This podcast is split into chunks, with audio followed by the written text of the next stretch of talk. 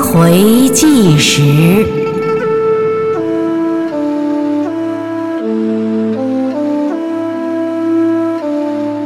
文成公主计时。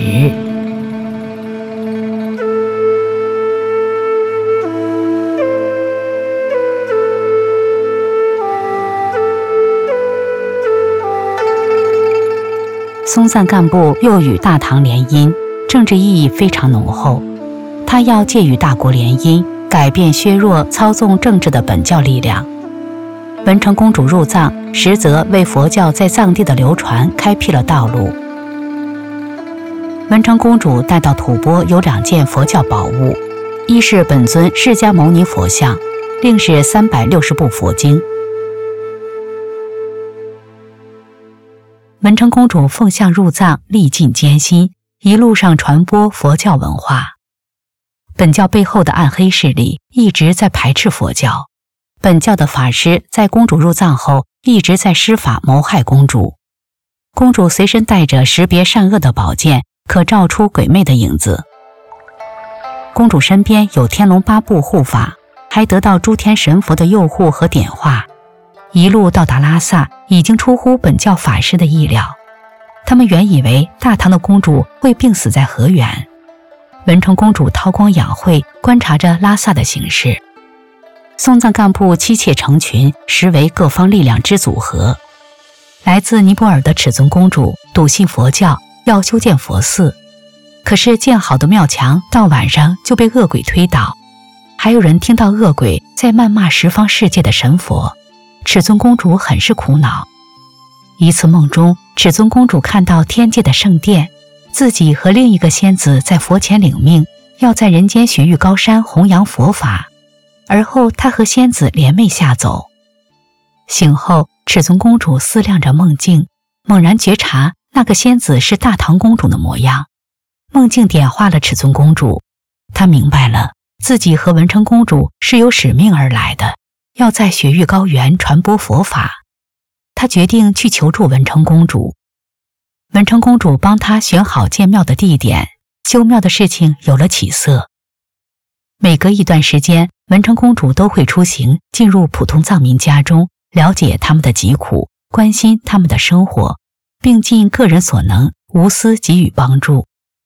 公主同时在仔细地勘察西藏的地形，她知道西藏地形的凶险。是魔女晒尸的姿势，这对吐蕃帝国和民众非常不利。每当走到摩擦地形的关节处，文成公主的身体都有感知。她知道必须镇住摩擦的关节，切断它的通道，使其能量不能和地上形成沟通。暗能量在陨没，佛教才能昌盛。文成公主意识到，必须和尺尊公主合作，才能达到目的。他们都笃信佛教。共同的信仰使他们开始走近佛寺的修建，逐渐兴起。西藏的镇魔寺地点都是文成公主选定的。当修了六个寺院后，文成公主知道了，如果停止修镇魔寺，自己会有子嗣。文成公主面临着选择：是改变这一方恶劣的风水，还是有自己的子嗣？这时，圣皇的叮嘱响在耳边。教化一族，勿以个人得失为虑。公主明白自己是要完成圣皇的嘱托，她选择继续修镇魔寺。十二镇魔寺修成，公主看到吐蕃的风水要发生流转了，可是魔女的心脏位置还没有镇住。拉萨盛传赞普要为尺尊公主修建寺院，供奉带来的释迦牟尼金身佛像。有人议论，那赞普也会给文成公主修寺院，供奉从东土大唐带来的佛像。在议论中，佛寺动工修建，那个位置在卧塘湖，填湖建寺建成的是大昭寺，寺内供奉的释迦牟尼像正对着地下魔女的心脏。后来又修建了小昭寺，里面供奉的是文成公主带去的释迦牟尼金身像。吐蕃各派力量复杂，本教人士气焰嚣张。修建十二镇魔寺的过程，实质是佛本之争的过程。有人说尺尊公主和文成公主不和，有人说赞普偏爱尺尊公主，冷落大唐公主。其实这都是表面的迷雾而已。真实的情况是，两位公主在辅佐松赞干布，使佛教流传。文成公主明白不争的理，她谦虚地对待接触的人，心态平和，也免除了一些麻烦。在佛教流传上，文成公主除了带去佛像和佛经外，还传入寺院建造法事。她设计建造了小昭寺，大昭寺虽系尺尊公主具体施工而成。但文成公主参与了寺职的选择、勘察及寺院形制的设计。她还将汉地的十四种寺院法规施行法传入吐蕃。文成公主看到拉萨周围的山，有的山非常凶险。在打坐中，他看到了山背后的生命形象在显现，有的像气泡一样，有的是凶恶的动物，有的对应着凶器。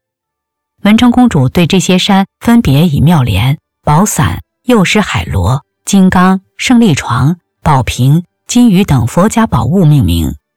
这些山在被命名后，佛教护法莅临，天界的法宝就进入山脉，天人感应若此，实乃天界的护持，神佛的慈悲。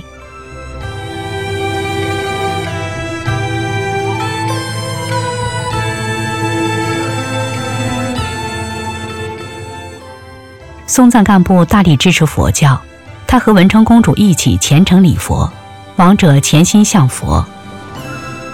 汉地佛像、佛经、佛寺行制及汉僧进入吐蕃，佛教得以在吐蕃开始红传。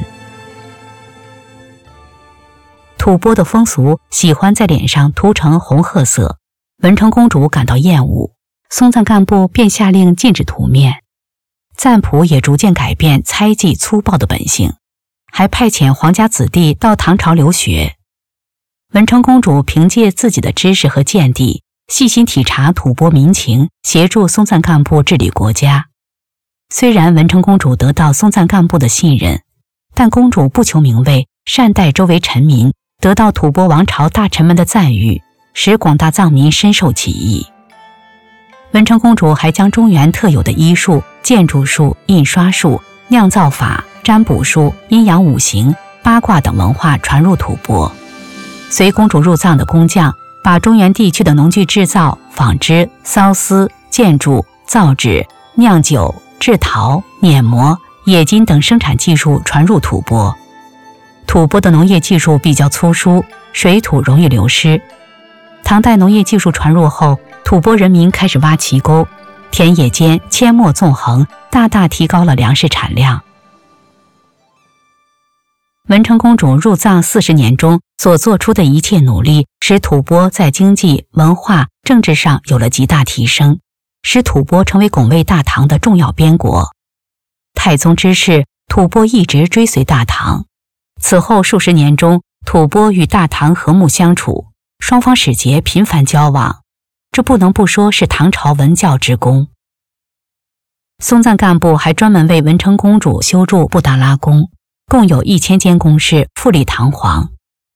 文成公主带去的释迦牟尼佛像，后来供奉于大昭寺，被藏人视为幸福的源泉，千百年来接受藏人的顶礼膜拜。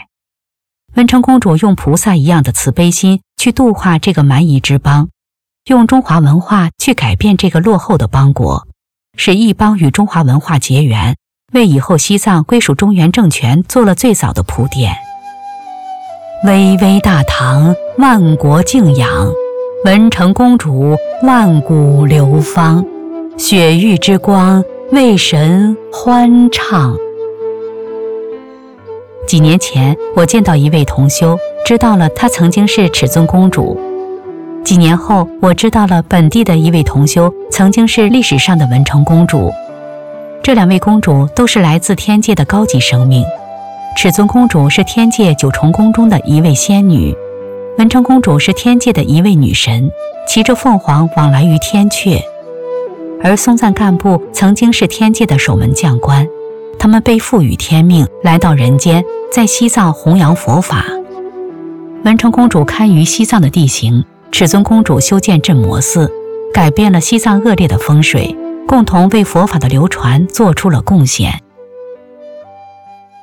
宇宙走到灭的时期，相生相克的礼也被那些旧势力极端使用。当年的西藏，每当一个镇魔寺修成，文成公主在身体上都有承担。本教的法师接受那些邪恶的指令，发出了毒誓，在魔女关节被镇住的同时，文成公主的相应关节都变得虚弱无力。时至今日，曾经的文成公主，今日的大法图，很精进地走在修炼的路上，但来自身体的困惑就是，感觉肩、肘、腕处、膝关节、脚踝处都不承重。我看到的就是都有束缚的东西。历史走到最后的时候，一切拦阻和束缚终将灰飞烟灭。肩负使命的大法修炼者，神体重塑，大穷重组。新的纪元已经到来，众生的希望，神的希望就在眼前。天地苍生要感恩神的安排，感恩创世主的恩典。